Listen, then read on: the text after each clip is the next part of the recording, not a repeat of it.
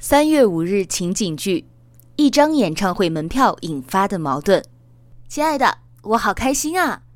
还有一个月，我们就能够去看周董的演唱会了。这两天我看到票都激动的睡不着觉呢。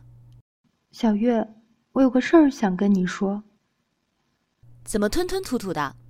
有什么事儿你说啊？我想把演唱会的票退了。你说什么？退票？你没搞错吧？嗯，你没听错，就是退票。你疯了！你那么喜欢周杰伦，咱俩为了看这场演唱会等了两年多呢，这好不容易抢上票了，你要退？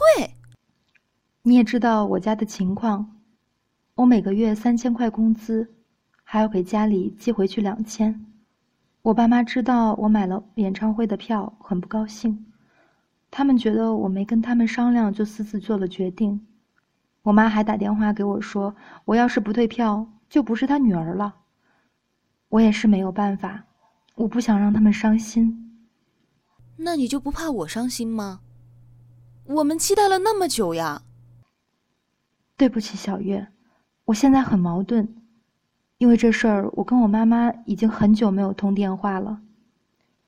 我当然知道你有多想和我一起去看这场演唱会，我不想让你难过，可是那毕竟是我的父母，咱们家庭条件不一样，有些事情不是我自己能做主的。你自己看吧，退不退票随你，但是我就算一个人也会去看的。我挂了。